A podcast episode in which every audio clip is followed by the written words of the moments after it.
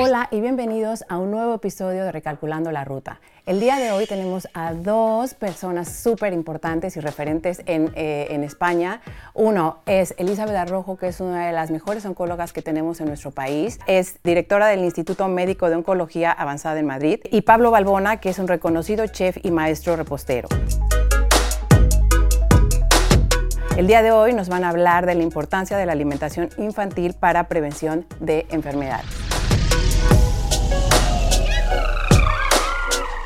Bienvenidos, ¿qué tal? Muy bien, encantados. Bienvenidos a Recalculando la Ruta. No saben lo agradecida y lo contenta que estoy de tener este, a dos personas que son referentes en el tema de la salud en tu caso, ¿no? que eres una de las mejores oncólogas que tenemos ahora en España. Iba a decir nuestro país, pero soy mexicana, pero en nuestro país. Y tú también uno de los mejores chefs eh, y maestro pastelero, que por ahí me contaron que son dos titulaciones que regularmente no se tienen. Eh, y la verdad, muchísimas gracias por estar aquí y más eh, por el tema que nosotros vamos a tratar hoy, porque realmente creo que es eh, muy, muy importante el empezar a tener conciencia y empezar a concientizar a los padres ¿no? en la alimentación que les estamos dando a nuestros hijos, porque realmente empiezan a ser como, empieza a ser como un problema. Eh, el no tener como esos recursos como padres y el ir recurriendo como a ciertas cosas que no son tan saludables, ¿no?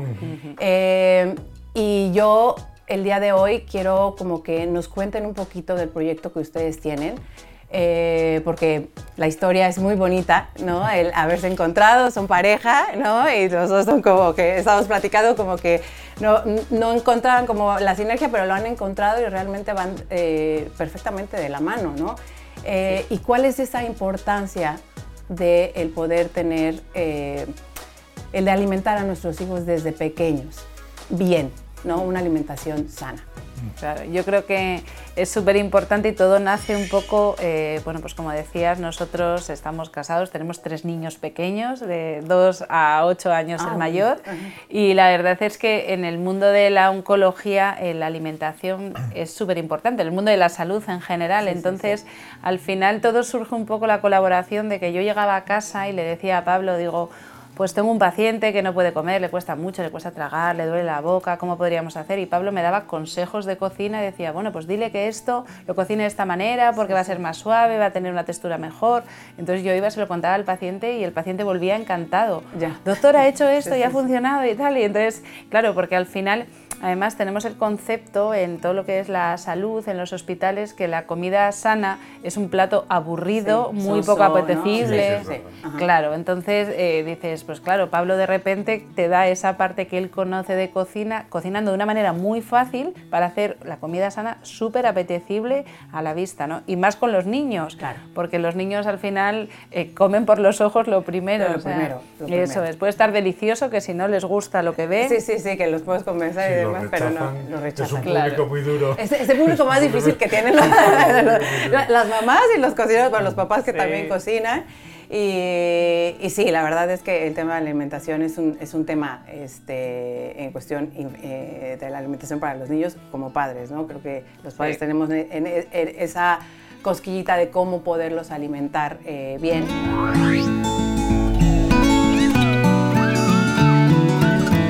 He leído su libro, eh, y lo voy a enseñar aquí que la tiene que leer, eh, que, Cocinando tu Salud, eh, que aparte de que me pareció increíble, me pareció, la verdad es que muy visual, muy fácil de leer, como muy, con tips muy, muy, muy, muy fáciles de, de, captar.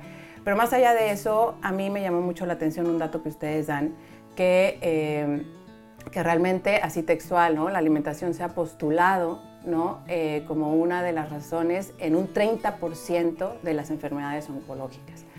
Eh, y creo que es algo alarmante ¿no? Eh, este tema. ¿Cómo, ¿Qué realmente podríamos decirle como a los padres que es para que sean conscientes de, y ponerlo como una prioridad en la vida de los niños y también a la de nosotros, ¿no? porque al final pues creo que la alimentación es como, o las enfermedades más bien, las enfermedades que se dan es un cúmulo de cosas que vienen desde niños. Desde niños. Totalmente. ¿no? Entonces, como que ese cúmulo que vamos teniendo es eh, qué es lo que estamos haciendo mal, ¿no? ¿Qué tiene que tener una buena alimentación para que sea sana? Hombre, pues yo creo que, que bueno, luego eh, creo que Elizabeth puede complementar lo que digo, pero el dato que das de más de un 30% de, lo, de las enfermedades oncológicas vienen derivadas de una mala alimentación y hay que tener en cuenta que el tabaco, con toda la campaña que se ha hecho, está rondando el 25%. Pues, y, no se ha hecho lo mismo, ¿no? claramente, claramente. Tenemos, tenemos que pensar que, que, que sí, algo no, no, estamos haciendo bien o, o, quizás hemos perdido lo que, lo que hacíamos bien. ¿no? Y eh, yo creo que fundamentalmente en la, en la educación sobre la alimentación eh, hay que implicarse desde niños. ¿Por qué? Porque esas enfermedades oncológicas que hablamos, que desarrollamos de mayores, eh, se generan de niños, en cómo comemos como niños. Uh -huh. que, que a veces que, que, dices, bueno, a los 50 años eh, puedo tener unos hábitos eh, nutricionales no tan sanos y bueno, no, no pasa nada, claro. pero no tenerlos en la infancia marca tu futuro a nivel de, de enfermedades. Y yo creo que es muy importante quizás el recuperar los hábitos de antaño. Siempre nos, se nos llena la boca de, de dieta mediterránea, en el caso de España sí, y demás, que es como la más saludable, y a día de hoy ves que en los hogares, en el día a día, eso no se da. ¿Por qué? Pues porque la sociedad en la que estamos envueltos hoy en día, claro. los dos padres trabajan, nadie tenemos tiempo a nada, siempre procuramos comprar ya alimentos que son procesados para que sea más sencillo, eh, uh -huh. digamos, el preparar una cena, una comida en un poco tiempo y esto a la larga tiene sus consecuencias.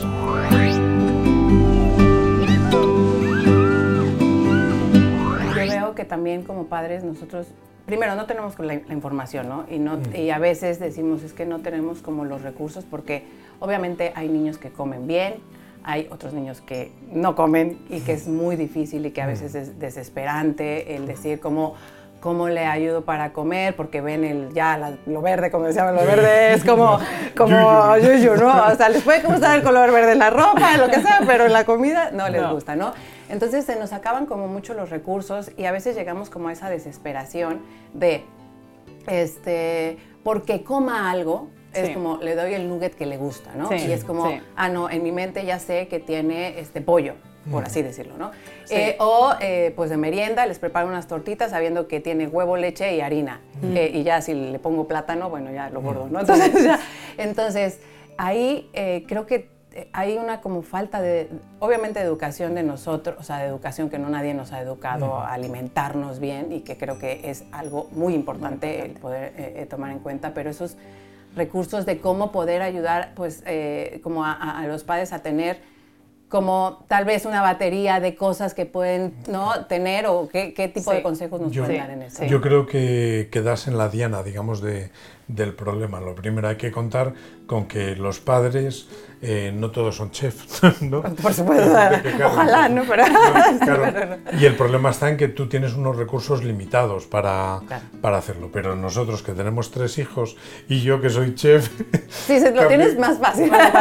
Eh, sí, pero hasta cierto punto, porque tú al final te encuentras con dos cosas. Normalmente, eh, y eso es algo que, que nosotros no, bueno, no tenemos muy en valor, pero los niños tienen más papilas gustativas que los adultos. Entonces -huh. captan mucho, eh, los sabores los captan con mucha más potencia. Ah, okay, okay. Entonces lo típico que dices, voy a disfrazarle metiendo... Sí, sí, no, no sé esto, esto Enseguida el niño te dice, no, esto no me gusta. Exacto, exacto. Y rechaza todo. Y esa misma problemática eh, la tenemos todos los padres. El cómo intentar educar, cómo intentar llegar a que ellos coman eh, algo relativamente saludable. Y por ejemplo, eh, luego hablamos si quieres de las comidas en los colegios, pero por sí. ejemplo, mi experiencia personal es que hay que investigar y hay que hacer. Sí. Y hay que probar. Si no nos podemos quedar para. Para darles, pues yo que sé, pescado. Pues mira, a mí a lo mejor comen bien la merluza eh, al vapor o merluza al horno, pero eh, no comen bien todos los pescados. Me interesa que coman pescado azul ¿Cómo hago, por ejemplo, para que coman salmón o, o, atún? Bueno, ahora ya se acabó la temporada y tal, pues les hago albóndigas. Les hago oh, albóndigas okay, okay, okay. y eh, les meto un poquito de verdura ahí disfrazada y ellos la comen mucho mejor. Los acompaño con un poquito de, pues, o bien arroz integral o pasta integral o algún complemento. Eh, normalmente yo eh, intentamos sustituir las patatas fritas por patatas al horno, bien para la tortilla o bien como acompañamiento, y eh, ellos gustativamente lo van aceptando. Entonces es, un, es una labor de prueba y error. Sabemos que el tema de la comida realmente nosotros como padres siempre queremos como que sea un, eh, un momento de disfrute, de goce, ¿no? De, de, pues transmitirle un poco pues lo que nosotros como adultos hacemos, ¿no? Y que realmente no sea un momento de estrés, que después eh, desgraciadamente se vuelve un momento de estrés porque el niño no está comiendo, porque etcétera, etcétera, ¿no? Entonces es como que cómetelo, a veces se obliga, a veces, bueno. Eh, ¿Cómo podemos transmitirles eh, una buena relación o cómo podemos crear o desarrollar una buena relación con la comida en los niños y eh, transmitirle como que los buenos hábitos alimenticios, ¿no? que yo creo que es como muy importante desde pequeños eso, porque creo que cuando nosotros estamos generando un estrés, ya desde ahí empieza un rechazo. Hay una actitud de rechazo. Ajá, entonces, claro, pero hay como una carga de no está comiendo. Entonces, ¿cómo podemos hacer? Creo que incluso la imitación de, bueno, no sé, ¿qué, cómo, podemos... A mí una cosa, y, te dejo enseguida, a mí una cosa que funciona bastante es que los niños se impliquen en el proceso de la cocina. Okay, ah, Yo les pongo el mandil, les subo un taburete al lado de mi mesa y ellos me ayudan a cortar las patatas, a cortar las verduras, a elaborar eh, cualquier receta y aunque luego no consigas éxito, siempre vas a tener la función de probar. Yo eh, tenemos una, una amiga, eh, un compañero de nuestros hijos, que ella decía, yo por ejemplo los, los guisantes, ¿no? Que es algo verde con bolitas, ¿no? En principio. Ya, vamos mal ahí. Eh, esta chica decía, yo les hervía guisantes todos los días y los ponía en la mesa. Sabía que eran para tirar, pero los tenían en la mesa. O sea, y hoy siempre no, poner mañana como, no. como la verdura. pero luego hay un momento en el que dicen, bueno, tampoco pasa nada por probar una vez, ¿no? Y el momento que ellos prueban, eh, la actitud cambia. Y creo que hacerles partícipes de, de, ese juego, de la cocina y demás, evidentemente con todos los peligros que hay sí, sí, no, cuidado y más, claro, pero eh, que ellos participen de alguna manera les hace cambiar la visión. Okay. Sí, yo creo que esta temática es súper importante porque antes hablabas de esa relación de un 30% de los cánceres con la mala alimentación, pero es que en 2040 va a haber un 60% más de cánceres, o sea, es una barbaridad. Entonces, cuando eh, nosotros eh, siempre pensamos, ¿no? Dice, pues me voy a empezar a cuidar, pero soy muy joven, es como ya me cuidaré, comer sano, ¿no? O la gente de repente le diagnostican a un hermano suyo un cáncer y dice, yo voy a empezar a comer sano, no vaya a ser. Pues lo que decía Pablo antes, o sea, al final los cánceres que tenemos a los 40 vienen de unos malos hábitos desde la infancia, que es muy importante. O sea, no, no te sale un cáncer por comer mal durante seis meses, no es así, sino que tú vas acumulando los años de comer mal. Eso es una cosa. Y luego, aparte, lo que aprendemos de niños se convierte en un hábito muy fácil de adultos. Si tú de niño te, acostumbran a hacer deporte, a comer sano, de adulto te va a parecer normal. Y entonces va a ser como muy fácil seguir esa dinámica, ¿no? Con lo cual yo creo que esta idea que tenemos de los niños, tiene que comer lo que sea, no, no tiene que comer lo que sea. Tiene, y, es verdad que los padres y nosotros que tenemos tres niños y ninguno de los tres es buen comedor, es verdad que te estresas. sí, sí, esto, esto pasa. dices, te estresas porque dices, pues no come. Y entonces intentas darle, pero al final dice, te das cuenta que vale mucho más que coma poco, pero bien, que que coma muchas cosas. Y aparte porque su estómago es más pequeño. Claro, claro. Entonces yo creo que nuestros hijos, como ven que insistimos tanto en que para estar sano, para estar fuerte, para estar bien, tienes que comer sano, ellos mismos, como un día nos vean comer patatas fritas, vienen y te dicen, mamá, que eso no es sano. Sí, sí, sí. Claro, eso es. Entonces, estás haciendo, ¿no? Claro. Entonces, eh, dentro de que a ellos hay cosas que no les gustan, eso, lo verde no les gusta, tal, ellos sí que van abriéndose un poco a esa opción del probar cosas nuevas y esa opción de el alimento que tienes hay que inculcarles que esto es muy importante porque es tu salud lo que te va a dar la vida, estar fuerte, estar sano y ellos al final lo entienden muy bien y nuestros hijos la verdad es que tienen mucha conciencia de ello, de oírnos hablar. Pero muy bueno, sí. Entonces, muy bueno. yo creo que es, es muy importante eso, concienciar a los niños, a los padres y que los padres sepamos qué tenemos que darles de comer, que no vale cualquier cosa porque da igual que el niño sea pequeño y dices, bueno, todavía es muy joven. No, no. no es que, claro, de hecho, eh, ahora tenemos la tasa de obesidad que hay en los niños. Eh, era una pregunta que te tenía que hacer. La, diabetes, o sea, dices, ¿qué estamos haciendo? O sea, ¿cómo puede ser que tengamos esas tasas y nosotros que vivimos en Estados Unidos unos años? Bueno, y ahí es que todo es grande, ¿no? O sea, claro. todo, todo, o sea, las tortitas es como claro, 45 tortitas para el desayuno. Eso es, entonces la alimentación tampoco saludable, de hecho hace poco veíamos unas fotos de un niño que habíamos conocido allí que era súper delgadito de bebé porque le daban de comer, bueno, pues lo que él quisiera solo y tal, y ahora con 10 años tiene una obesidad súper importante que eso se traduce en riesgo de enfermedades. Claro, si, si los padres nos parásemos a pensar que porque el niño coma ahora le estamos dando cosas súper poco saludables que van a hacer que pueda enfermar cuando tenga 30 años, es que estoy segura que todos cambiaríamos como el chip y diríamos, no, no, no, no, y esto es súper importante y es súper importante concienciar a la población y dar a conocer el dato, porque la gente cuando decimos lo de un 30% de los cánceres se relacionan con una mala alimentación, se queda alucinada, porque es un dato súper desconocido. Claro, y, es, o sea, y es grande ese porcentaje. Muy grande. es muy grande. Y en el tema, por ejemplo, de la, de la, de la obesidad, ¿no? O sea, creo que, o sea, mm, me refiero, esto repercute, no nada más repercute en la salud, repercute a nivel emocional. Totalmente. Puede ser producto de un bullying o puede, o sea, eh, y cómo, o sea, yo tengo una duda sobre eh, el tema de si un niño es obeso en la infancia, de mayor va a seguir con ese, con ese patrón. Sí, porque se desarrollan más células grasas, más adipocitos. Entonces, si tú tienes obesidad de pequeño, ya tienes tendencia a ser obeso de mayor, porque va a ser más difícil. Tu cuerpo en el desarrollo está generando mucho más tejido graso que se va a quedar contigo y te va a costar mucho más. Con lo cual es súper importante, porque eso luego eso conlleva eh, los problemas que puedas tener, eso de bullying en el colegio, la adolescencia, todas esas cosas, las enfermedades que pueda suponer y además que es algo que te va a quedar para toda tu vida. De hecho, es muy típico y nosotros que somos asturianos en Asturias, en el norte de España, eso es muy típico comer y los niños de pequeños tienen que estar gorditos, gorditos, pero... Si no están sanas, ¿no? Si no están Claro, y dices, no, o sea, los niños no, no tienen por qué ser, los, bebés gordos no son más sanos, o sea, que un bebé puede estar gordito y es súper saludable y ya está, pero no tienes que tener esa obsesión de estar en el percentil 150 del peso, porque es como porque así estás, claro, entonces muchas veces, de hecho, yo creo que ya los pediatras dicen, mire, no se obsesionen porque los padres, claro, van a obsesionarse diciendo, es que mi hijo está en el percentil 50 del peso. Y dice, pues no pasa nada, su hijo puede estar sano y no pasa nada, cada niño tiene su metabolismo. Pero ya, desde que nacen, ¿cuánto pesó el niño? Sí, sí, es lo primero. ¿Cuánto pesó? Uh, 8 kilos bien, ¿no? Sí, sí, sí. Eh, muchas veces luego hablas con los ginecólogos y dicen, no, es mejor que el niño pese poco y que se desarrolle fuera de la, madre, no dentro, de, la madre, de la madre. exacto, es mucho más complicado. exacto, exacto, exacto.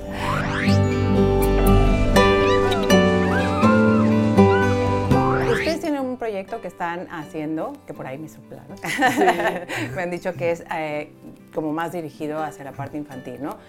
Eh, me gustaría que me hablaran de este, de este proyecto, si va, si va también ligado como al tema de la educación, este, o, o bueno, platíquenme un poco de este proyecto. Sí, esto un poco relacionado, o sea, no solo estamos enfocándonos un poco en, niños que puedan tener un problema oncológico, que tengan dificultades para comer, porque claro, un niño tú le obligas a, comer, pero si no se encuentra bien es eh, mucho más complicado que un adulto. Pero también enfocado un poco eso a la educación, a lo que hay que comer para estar sano y además cómo enfocar, porque claro, como padres dices eso, ¿cómo consigo yo que el niño coma brócoli? Entonces dices, es que es muy difícil, pero ahí Pablo tiene el truco, porque de hecho ha experimentado... Pablo, sí, experimenta con nuestros hijos, ¿no? Ah, de decir, por ejemplo, a mí me llama la atención un día que se puso a hacer pues pollo rebozado en quinoa, o sea, sin harina, sin nada, en quinoa en el horno, que la verdad es que yo lo probé y digo, ah, pues esto está muy bien. Entonces, claro, es una manera de, el niño, dices, pues que es que el pollo normal no es que lo quiere rebozado y los rebozados pues sabemos que no son sanos, entonces al horno con muy poquito de aceite y con la quinoa, la verdad es que es un sabor un poco diferente, pero es verdad que está bueno y que si al niño tú le vas acostumbrando a eso, es muy posible que al final luego se lo come y diga, pues esto está, está, muy bueno, eso es. Entonces, la verdad es que Pablo usa a nuestros hijos de conejillo de indias. Me parece muy bien porque así... Pero mira, hay una cosa que, mm, bajo mi punto de vista, desde el punto de vista de, cocinero, cuando tú estás sacando el título en la escuela y, y en la escuela de hostelería te forman sobre mil recetas, mil tipos de, de texturas, de técnicas y demás, a ninguno de los cocineros a día de hoy en España se nos da unas normas nutricionales estrictas. Te dan cierto tipo de normas para evitar grasas, para tal, pero no se ahonda en, la, en el tema nutricional en profundidad. Okay. Y, por ejemplo, yo pertenezco a una asociación que se llama Eurotoques, que es una asociación europea de cocineros, y desde ya hace muchos años estamos intentando implicar a al Ministerio de Educación para que implante dentro de la educación de los niños. Eh, yo recuerdo que Martín, nuestro hijo mediano, vino un día con la pirámide nutricional, que bueno, a día de hoy ya está un poquito desfasada, pero bueno, es algo. Y venía, no, este alimento es saludable, este no, este hay que comerlo con mucha frecuencia, este no y eh, dentro de la escuela solo ven como una semana eh, abordando este tema. Sí, la semana. sí, ya. Nosotros tenemos la, pegada la, la pirámide, la pirámide en la nevera y luego cae en el olvido. Y esto hay que ir poco a poco reforzándolo y alargándolo en el tiempo, porque creo que es muy importante porque implica nuestra salud en ello. Es muy importante tener conciencia y saber luego cada uno toma la determinación que toma pero eh, tomarla conscientemente. Claro. Yo, eh, retomando este tema que yo realmente creo que debería ser una, eh, una asignatura. O sea, para, para mí debería ser una asignatura en la educación, o sea, en, el tema educativo ¿no? de los colegios, porque es verdad que también incluso en los comedores empieza como, puede empezar una muy mala relación con la comida, ¿no? Hay niños de, no te, este, te tienes que comer todo, los regañan, el premio, eh, o sea, empieza una relación o de recompensa o de castigo y creo que se debería de empezar desde cómo podemos educar a los niños a tener esa relación sana, ¿no? Sin embargo, mm, pues como, o sea, decir, bueno, yo en el colegio de mis hijos se los decía, ¿no? son, son, como muy conscientes de no dar azúcar, de no dar esto como todo al horno y demás, ¿no? Pero hablando con mamás aquí en Andares, que yo también les voy preguntando, y dicen, no, es que, claro, en el, en el, este, les dan el snack de este nocilla con chorizo, el, el bocata y demás, y esto diario. Claro. Claro. Entonces, claro, sí, sí. sí pues hay una contradicción, porque por ejemplo a mí, eh, en el caso de, de, las comidas de colegios, hay que tener en cuenta que nos movemos en un entorno de empresas de colectividades, que tienen un montón de medios a nivel de información nutricional y de técnicas culinarias para poder elaborar los menús, pues eso, en las cantidades que ellos elaboran y demás. Y cuando tú llegas al colegio, te traen el tríptico con el menú del niño y te está avalado por un nutricionista y se toma tantas kilocalorías al día. Y luego tú miras lo que come y dices, igual a lo mejor deberíamos de pensar en, en que tampoco tenga que tener como un, un coste económico eh, implícitamente en el menú escolar, sino que creo que deberíamos de pensar en cómo podríamos mejorar algunos de los productos que ellos comen. para que no coman pues a lo mejor tantas carnes que van procesadas o eh, los pescados o lo que sea. Hay que tener en cuenta que es inviable, digamos, tener a la abuela cocinando en casa para que ellos se lleven el tupper, ahí, claro. porque esto no, lo hacemos ni los padres a día de hoy. Volvemos a retomar un poco lo que son los hábitos. Eh, sí, de antes que ahora pues es imposible, no por el ritmo, claro. Entonces, la tendencia dice que lo saludable son aquellos hábitos, que eran unas cocinas más saludables, con menos productos elaborados y demás. ¿Qué ocurre? Que también la industria brinda la oportunidad de facilitar a todo el mundo cierto tipo de productos que si no de otra manera serían muy complicados. Entonces lo que hay que buscar es un equilibrio entre lo que comen los niños, cómo lo hacemos y eh, hacia qué educación o hacia dónde queremos, queremos llevar. Y luego el colegio, la verdad es que es un entorno muy bueno para estimularles a comer bien. Es que exacto, es que ahí deberían de aprovechar, porque es imitación. Claro, el otro está comiendo de todo, pues está tomando tomate, pues yo lo como, ¿no? De hecho, nuestros hijos, que son malos comedores, o sea, donde mejor han comido siempre es ah, en el colegio. Sí. Te sorprende, porque, Claro, dice, de repente, dice, en casa no se come el puré, pues en el colegio se lo come todo, y tú te quedas diciendo, ¿cómo? Y entonces, eso, simplemente por imitación, pero creo que incluso los profesores profesores, las personas que les cuidan en el comedor, también tienen que tener ese conocimiento o esa mano izquierda, porque por ejemplo lo peor que te puede pasar a veces es imponerte a un niño de manera, o comes o te castigo. No, es que no abren la boca, o sea, claro, de las pocas cosas que tienen claro, el control ellos. Claro, y luego ya generas un rechazo, una cosa que luego se lleva a casa, porque el niño ya se va con el rechazo a eso, entonces hay que intentar, pues eso, a lo mejor el primer día no se lo come, pero lo que decía Paula antes con los guisantes, pues al final al cuarto día igual le da por probarlo. Y además eso, por invitación. Sí, sí, una ventana ahí. Claro, ya, él decidirá si le gusta o no, pero bueno, ya lo probó, ¿no? Claro, eso. Mira, nosotros ahora eh, con nuestros hijos, eh, evidentemente lo que peor comen es la verdura. Entonces yo lo pacté con ellos. Les dije, mirar, eh, verdura hay que comer, porque es lo más saludable que podemos comer. Dice, luego tenemos el complemento, carnes, pescado y demás, pero verdura lo tenemos que comer. Y no tenemos que comer siempre la misma verdura, hay que comer variado. Entonces les dije, mirar, eh, como además luego en, el colegio te aconsejan sobre qué puedes darles tú para complementar en casa y demás, eh, llega un pacto con ellos y eh, darles dos, tres veces a la semana una crema de verduras que voy cambiando y ellos lo van comiendo. La primera vez recuerdo que Martín era, no, yo no quiero, papá, yo no quiero y tal. Y el otro día la comía, pidió más. Claro. es que cuando lo pruebas, es cuando el, atreverse a tomar, pero es un trabajo de día a día, porque yo creo que lo más difícil es que prueben nuevas cosas. Es muy gracioso porque a veces cuando quieren conseguir algo vienen comiéndose igual un trozo de lechuga y te dice, mamá, mira que esa no estoy comiendo, ¿me compras no sé qué? Sí, es como bueno. sí, sí, sí. Pues muchísimas gracias. A mí me, eh, eh, me encanta tener estos tipos de consejos y creo que eh, se pueden ayudar como a muchísima gente en este tipo de entrevistas. La verdad es que... Sí, sí, ¿no? Y con los proyectos que están haciendo me encanta lo que hacen porque, porque pues así nos dan recursos a, a, los que no somos chef, ¿no? Esto es el objetivo del libro. Eh, muchas veces Elizabeth decía, jolín, todo el mundo asociamos la comida de, hospital, ¿no? Que, que, bueno, que es todo hervido, que es un poco aburrido sí, o cuando estás enfermo, pues es nada más el caldo de pollo. Que, exacto. Y entonces, pues uno de los retos que, que nosotros nos planteamos dentro del libro es comer saludable no tiene por qué ser aburrido. Por eso lo hicimos que fuera tan visual.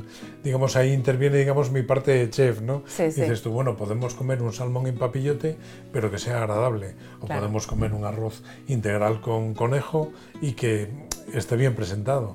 y otra cosa que también fue un objetivo muy importante es que... Eh, cuando tú tienes en tu familia un paciente oncológico, parece que él tiene que comer otra cosa diferente. Sí. Que no dice, no, bueno, esto es. Y siempre también es un tipo de pues, aislamiento, que lo viven. Y esto lo vivimos, yo a nivel profesional lo viví eh, con, bueno, en una boda que dimos en Asturias que eh, uno de, la familia de la novia era un paciente oncológico. Y cuando le plantea a la novia, dice, bueno, podemos hacer todo el banquete oncológico. Lo primero, Pablo, sabrá bien. claro, no quiero que en mi boda sepa hospital, ¿no? Y al final eh, hicimos, eh, la boda era un, un, chico que padecía cáncer de laringe y hicimos toda la boda que lo pudiera comer. Y al final de la boda él vino a agradecerme, dice, es la primera vez que me siento completamente integrado, que nadie mira lo que yo como. Ya. Y entonces esto también es la filosofía del libro, es decir, vale, nosotros planteamos estas recetas, pero son para todo el mundo, seas paciente oncológico o no. bueno, es que es preventivo, curativo, no, es, que es, o simplemente te apetece comer sano. Eso es. Dices, es divertido, está bien, yo garantizo que sabe bien, hemos probado todas las recetas. Sí, sí, sí, o sea... Qué bien. bueno. Por ejemplo, otra, otro hándicap era el tema de los postres. También hacemos unas propuestas de postres que no llevan azúcares añadidos, que están ricos. Bueno, es que, claro, es que no, yo creo que la salud no está peleado con lo rico, ¿no? Sí, o sea, el tema de la alimentación.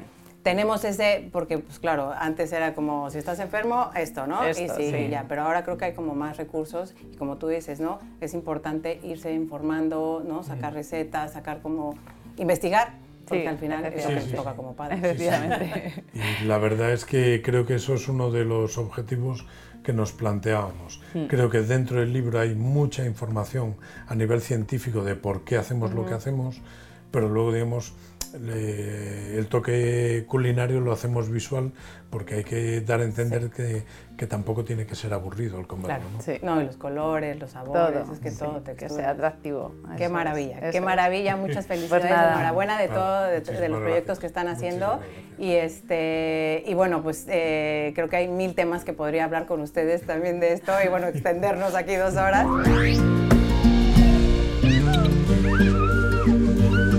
Tengo este, una pregunta que eh, hizo una mamá y me dice, mi hijo tiene sobrepeso.